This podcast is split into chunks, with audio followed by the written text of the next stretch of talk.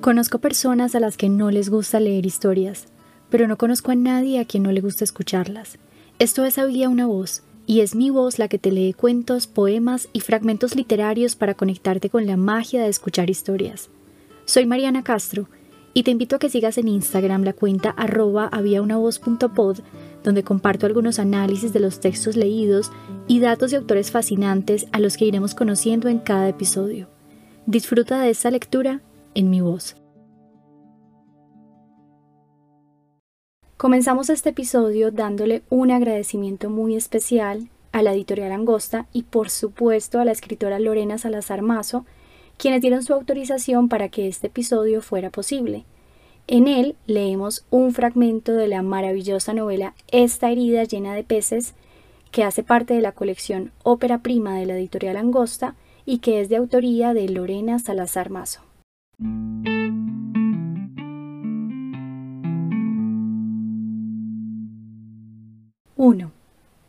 El niño y yo llegamos al malecón de Quibdó. Buscamos una canoa que nos lleve a los dos y al pingüino de tela que carga desde que salimos de la casa hasta Bellavista. Nos sentamos en las escaleras de cemento que dan al río Atrato. Le compro un mango con limón y sal que me vende una señora y esperamos. Las mañanas son de las aves. Cantan desde los árboles que se elevan a la orilla del río. Hasta las más jóvenes tienen un nido de polluelos desnudos, indefensos, hambrientos. Ma, mira, un pajarito, dice. Mm, no es un pajarito, es un gallinazo, respondo con la boca llena de mango. El gallinazo cabecirrojo descansa sobre una bolsa de basura. No quiero explicarle al niño la diferencia entre un animal tan sombrío y un pajarito, y él tampoco pregunta. El animal alza el vuelo y la corriente se lleva la bolsa río abajo.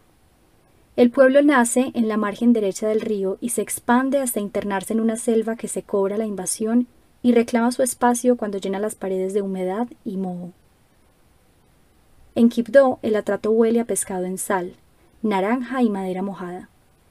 Cauce profundo, custodiado por casonas viejas, acompañado de niños y mujeres que lavan ropa en la orilla. Es el río en sus primeros años. Viene del Carmen de Atrato y muere en el Caribe. Los habitantes del pueblo viven de él. Pescan, lo navegan cantando, le rezan. Un brazo ancho de tierra negra. Adentro en la selva, el atrato no espejea como el Amazonas. No se parece al verde Cauca ni al Magdalena que recorre el país enfurecido y espumoso. A veces pardo, a veces canelo, tiene el olor que brota de un álbum de fotos que se abre después de mucho tiempo.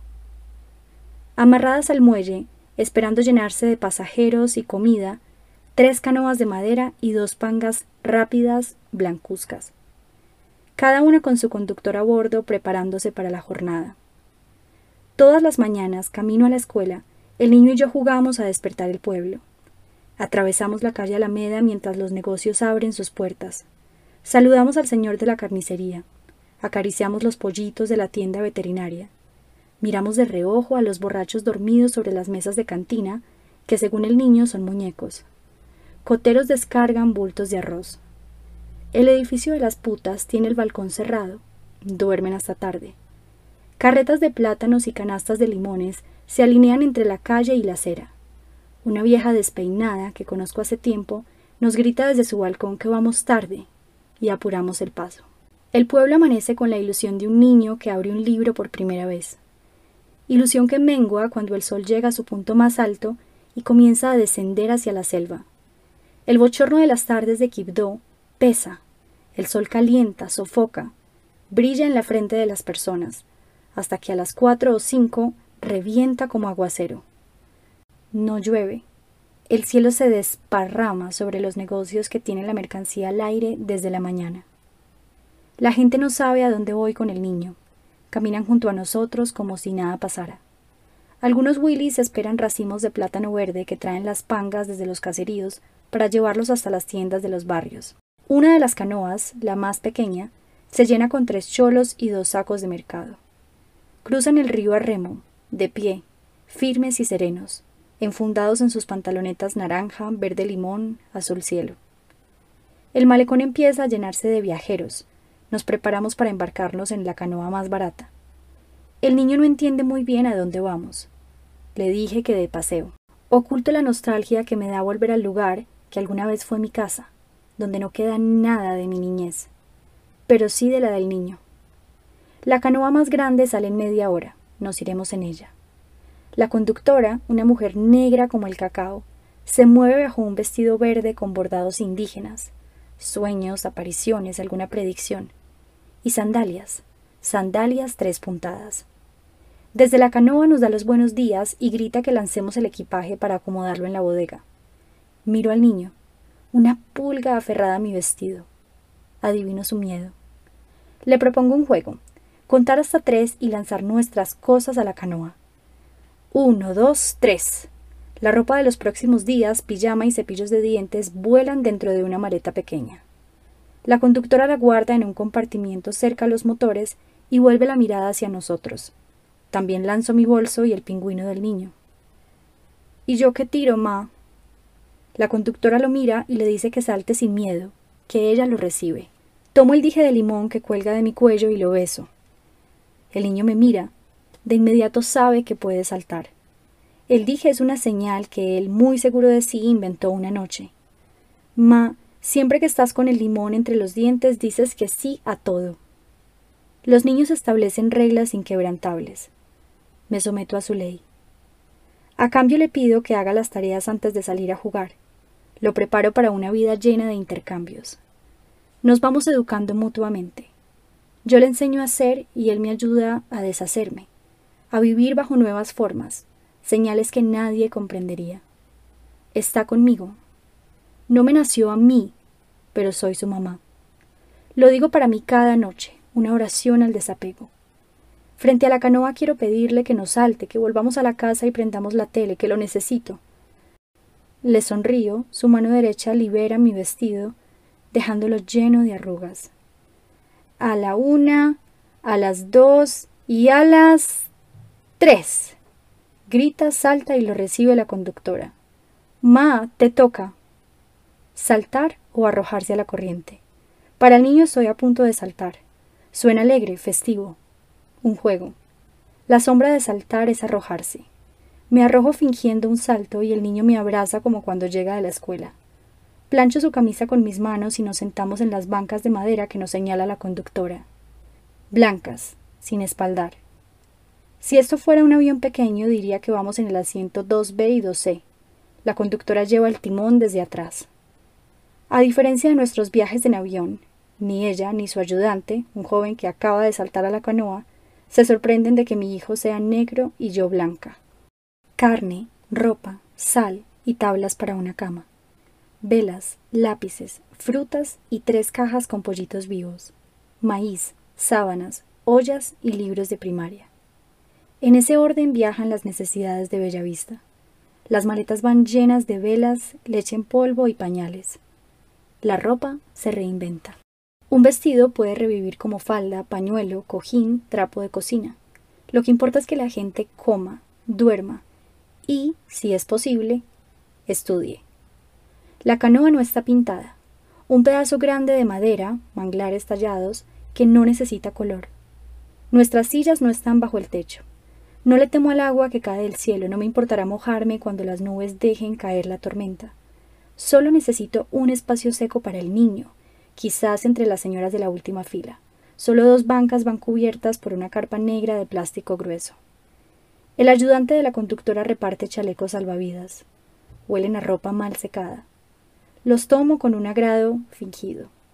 La señora de al lado, a quien la conductora llamó Carmen Emilia, se queja mientras se abrocha el chaleco. Esto no lo han lavado nunca, no. El niño, en cambio, se siente súper poderoso. Mira a todos por encima del hombro. Me aseguro de que lo tenga bien puesto y pueda respirar. Me pregunta si puede ir con el chaleco a la escuela. Le digo que no, que al llegar a Bella Vista tendremos que devolverlo. Me tuerce los ojos y se sienta, mirando hacia la selva, altivo, con los brazos cruzados. Diez personas hemos saltado a la canoa. En la banca de atrás hay dos gemelas con trenzas hasta la cintura. Rosy y Mari se presentan. Rosy pide otro chaleco, el que le tocó tiene el broche malo. Él le lleva dos para que escoja, verde o rojo. Rosy se pone el rojo y le sonríe. Él le ayuda a abrochárselo y regresa sonriendo a la parte de atrás donde se pone el chaleco verde. La conductora lo mira de reojo. Esperamos a un señor que está despidiéndose de su mujer, o quizás de su madre. Lo llena de bendiciones, acomoda el cuello de su camisa, le entrega unos billetes enrollados, lo besa en la boca. Es ella quien le plancha las camisas. Pobres pero no arrugados. ¿Qué dirán si lo ven mal vestido? Que no lo quiere suficiente. La conductora enciende motores. Las manos que dicen adiós se van haciendo pequeñas. Nos alejamos de la música de las casetas y en el aire solo queda el ruido de la canoa. Desde el agua veo que sostiene a Kibdo. La historia de los enfados del río, esas marcas que deja el agua en la tierra y el malecón. Señoras en las ventanas, mironas que ya barrieron la acera, le hicieron el desayuno al marido y se dedican a mirar. Afortunadas. Señoras que viven al lado del río, en casas con patios grandes, con veraneras que cuelgan del techo, hijos que lloran en las cocinas. Cuidan el río, creo que le rezan. Atrás quedan siluetas de calzones enormes colgados en patios y el solar de la casa cural, donde reposan las benditas batas blancas con las que darán el sermón de hoy. Los pies de la conductora, dos troncos hinchados con cicatrices de picadura de mosquito y uñas naranja que se aferran a sus sandalias tres puntadas. La reconocerían por el color de las uñas. Si naufragáramos, la encontrarían por las uñas. Vela ahí, dirían. Esa es la conductora. Recojo mis pies, pongo el polso encima de ellos. La vergüenza me sube como fiebre de medianoche. Nunca aprendí a usar sandalias tres puntadas. La mujerona revisa los motores, la densidad de las nubes y los bolsillos de su delantal donde seguramente guarda plata y comida. El niño se duerme minutos después de arrancar. Efecto secundario de la pastilla para el mareo y el vaivén del río. Dormido suda mucho. Lo abanico, le paso un pañuelo por la frente y le peino las cejas con mi dedo más pequeño. No trago saliva, no pestañeo. Me muevo por dentro. Una lágrima rebosa mi ojo derecho y cae directamente en la mejilla del niño. Rueda hasta su boca, humedece sus labios y desaparece. El niño se tragó su lágrima, dice la señora que va a mi lado, Carmen Emilia. Bueno, nunca pude darle pecho, respondo. Carmen Emilia disimula, mira el cielo colmado de nubes de lluvia. Quizás refunfuña en la mente el nombre de algún santo que lleva en el bolso. Se aferra a él como a una oración. Las flores de su falda desteñida, la blusa blanca a la que le quedan un par de lavadas, deja ver un brasier color crema, como mi piel. La señora también suda y es tan negra como mi hijo. Con los pechos que tiene alimentaría una escuela entera. Crecí con señoras como ella, de esas que cuando asoman la cabeza sobre el río la velocidad del viento no las despeina. Llueve. Nubes se rebelan contra el sol y caen sobre nosotros. No es un aguacero, no empapa. Incomoda y pica. Tampoco da frío. Una lluvia templada como las gotas de sudor del niño. Le susurro que debo cambiarlo de silla para que no se moje, pero se agarra de nuevo a mi vestido. Recostado en mis piernas, tiene esa edad en la que están muy grandes para cargarlos, pero muy pequeños para ocupar un asiento. O quizás soy yo que lo veo más pequeño de lo que es. De mi bolso saco una carpa transparente de plástico y lo cubro. La conductora baja la velocidad y las personas que tampoco están bajo techo abren sus paraguas negros, rojos, morados. Paraguas grandes, de pueblo. No traje paraguas, pero el niño va cubierto. Carmen Emilia quiere ayudar, me acerca la mitad del suyo. Me cae agua lluvia en el pelo, en los hombros, en el vestido blanco de rayas azules. Le digo que me gusta la lluvia, que muchas gracias, que me va a dejar como si hubiera nadado con ropa. Ríe mostrando todos los dientes tan blancos como los de mi hijo. Se rinde, cierra el paraguas y dice que me acompaña en la lluvia. El viento arrastra las nubes a la selva. El agua cesó. Ya no veo casas. Los árboles son reemplazados por otros, manchas verdes que ponen límite al río. El niño se voltea, me mira desde sus ojos negros. Carmen Emilia tiene los ojos cerrados. No sé si reza o duerme. ¿Puede un adulto dormir con este ruido? Viento, palabras cortadas, el agua contra la madera y la conductora cantando a los gritos, desafinada, con los ojos cerrados, una canción de una tal Cachaloba maridos. Le quito la carpa al niño, la doblo a la mitad y la extiendo frente a nuestra silla. Sin nubes, el sol cae sobre nosotros secándonos la ropa. El olor del chaleco y de mi cuerpo se unifica. Huelo a perro mojado, y el niño también. A él no le importa, está concentrado mirando a Carmen Emilia. Mueve las manos frente a ella para comprobar si duerme o finge, así como él cuando recibimos visita en casa. La señora ni se mosquea. El río duerme. Navegamos encima de un tigre que en cualquier momento puede tragarme entera, a mí y al niño. ¿Cuántas veces pinté de niña este río en mis dibujos? Repetí hasta el cansancio que era uno de los más caudalosos del mundo. Qué orgullosa me sentía de él. Profundo, importante, peligroso. Cada época de lluvia en la cabecera o en el pueblo hacía que se metiera en las cocinas, inundara la escuela. No hubo semana en la que una niña no fuera a clase con los zapatos húmedos. Las monjas se daban cuenta y nos obligaban a quitárnoslos y entregárselos. Los ponían a secar detrás de las neveras de la cafetería de la escuela, donde guardaban las gaseosas. Cuando llegábamos a casa las mamás nos regañaban por las medias sucias. El niño se duerme y Carmen Emilia despierta. Abre la boca como una osa. Estira las manos, se peina, saca un banano de su bolso y me ofrece otro. ¿Cuántos años tiene? ¿Qué? pregunto. El niño. ¿Va dormido o qué? responde masticando banano. Me gusta el sabor de las frutas antes de echarse a perder. Tienen manchas, arrugas, golpes, mordeduras de gusano. Nunca una fruta tersa sabe tan bien como una que ha sufrido el paso del tiempo. Carmen Emilia me dice que, ya que estamos en confianza, le cuente del niño. La gente siempre pregunta cosas para tener una excusa y contar sus historias manipuladas, tejidas durante años. No la conozco, pero queda mucho río por delante. Suspiro, estiro las piernas y respondo la pregunta detrás de la pregunta. Desde que el niño llegó he pasado más noches junto a su cama que sobre la mía, vigilando su respiración, el aire caliente de cachorro que entraba y salía de su naricita me daba motivos suficientes para trabajar y darle todo lo que me pidiera, lo que adivinara en sus ojos negros. Una mañana después de mal dormir junto a su cama, el niño me despertó con su llanto. ¿Por qué soy negro y tú blanca? me preguntó. Él tenía cuatro años y yo no estaba preparada para esa pregunta. Si hubiera crecido dentro de mí, si lo hubiera parido, habría sido menos difícil responder. Quizás le habría dicho que en el mundo hay personas de muchos colores, y que al mezclarse nacen colores nuevos, que su papá era negro y yo blanca, que él había sacado lo mejor de nosotros, la piel del papá, los ojos y el andar de la mamá, pero no tiene papá y no nació de mí.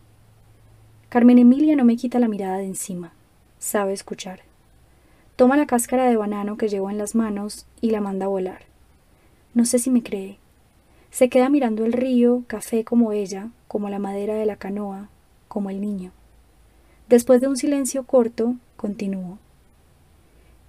¿Qué hace alguien que crece sin madre? ¿Lo cuida el viento, una profesora, la señora de la tienda de la esquina? ¿Quién le enseña a rezar, a temer, a dejar de dibujar? ¿Quién le dice, niño, eso no se hace? ¿Quién le corta las alas y quién se las cose? ¿Quién le pone los pies en la tierra? No tenerla a veces es lo mismo que tenerla. Una madre es algo que duele, es herida y cicatriz. Para un niño, una mamá es la persona que pregunta si quiere leche en el chocolate, la que regaña cuando camina descalzo por la casa, la que prueba la sopa primero, se quema la lengua y espera que se enfríe un poco. Una mamá es la persona que está.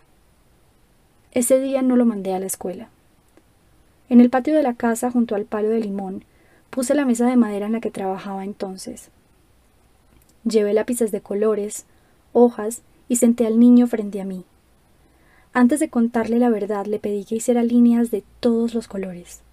Abusó del verde, hizo círculos morados y azules, llenó la hoja de naranja, amarillo, rosa, negro, rojo, crema y café. Le quebró la punta al azul cielo. Con la hoja pintada sobre la mesa le expliqué que así es el mundo colorido y que eso incluía a las personas que somos naturaleza. ¿Soy un árbol? preguntó. Un árbol con ojos y pies y lengua, dije. ¿Tú qué eres? preguntó sonriendo. ¿Qué crees? dije poniéndome de pie para que me mirara completa. Pues una mamá, gritó. Me senté junto a él y le conté la verdad. Eres negro y yo blanca porque tienes dos mamás. Una es la mujer negra que te llevó en su barriga nueve meses y te trajo al mundo. La otra soy yo, que te he cuidado todos los días desde que eras un bebé. El niño miraba las naranjas mientras escuchaba. La mujer de la que naciste no pudo quedarse contigo, con nosotros, dije. Tomé una hoja, dibujé dos mujeres, una negra, otra blanca y un niño negro también. Le expliqué. Esta es tu mamá negra, esta es tu mamá blanca y este eres tú. Que era muy afortunado porque casi todos los niños tenían una sola mamá y él tenía dos, le dije también. Sorbió los mocos, parecía feliz y convencido. Pude solucionarlo diciéndole que eran cosas de Dios, pero ya le había enseñado que la voz de Dios solo la escuchábamos adentro a las ocho de la noche antes de ir a la cama. ¿Quién le iba a responder si le hablaba a Dios en voz alta y a las diez de la mañana? Le pedí que hiciera su propio dibujo. Además de dos madres y un niño, llenó la hoja de círculos verdes, limones. Antes de terminar, dijo señalando mi silueta. Ma, Casi no te ves. El color blanco es aburrido. Dibújame un vestido. Entonces encima del blanco pintó con todos los colores. Mi silueta parecía una colcha de retazos, pero en el centro la combinación de todos los colores dio paso al negro. Al final me preguntó si su otra mamá nos traería regalos cuando viniera a visitarnos. Le dije que sí. Volvió a preguntar por la mamá negra. No, pero enmarqué los dibujos que hicimos ese día y los colgué en su cuarto. Él sabe que tiene dos mamás, pero no lo hablamos más. Sé que cuando le preguntan en la escuela por qué tiene una mamá como yo, él responde que tiene dos mamás y se ríe de los otros que solo tienen una. Corre, se esconde en el baño y llora. No sabe por qué, pero llora. El sol pica, los árboles compiten con el agua. Quieren meterse, robarle espacio al cauce del atrato. Se cuelan los alaridos de un pájaro cada vez más fuertes. Me preocupa que despierten al niño. Carmen Emilia señala un árbol, me dice que es un gavilán zarabiado. Señala otro y luego otro. También dice que es una lástima no saber cuándo un pájaro llora o canta. No digo nada. Me va a despertar el niño. ¿Le gusta ser blanca? me pregunta rompiendo el silencio. Paso la mano por el pelo del niño, le acomodo la camisa y le quito los zapatos verdes. El pajarraco no canta más. Miro a Carmen Emilia y le cuento un recuerdo. Gracias por escuchar hasta el final. Espero que te haya gustado el fragmento de esta novela y que te animes a leerla completa. Esto fue Había una voz.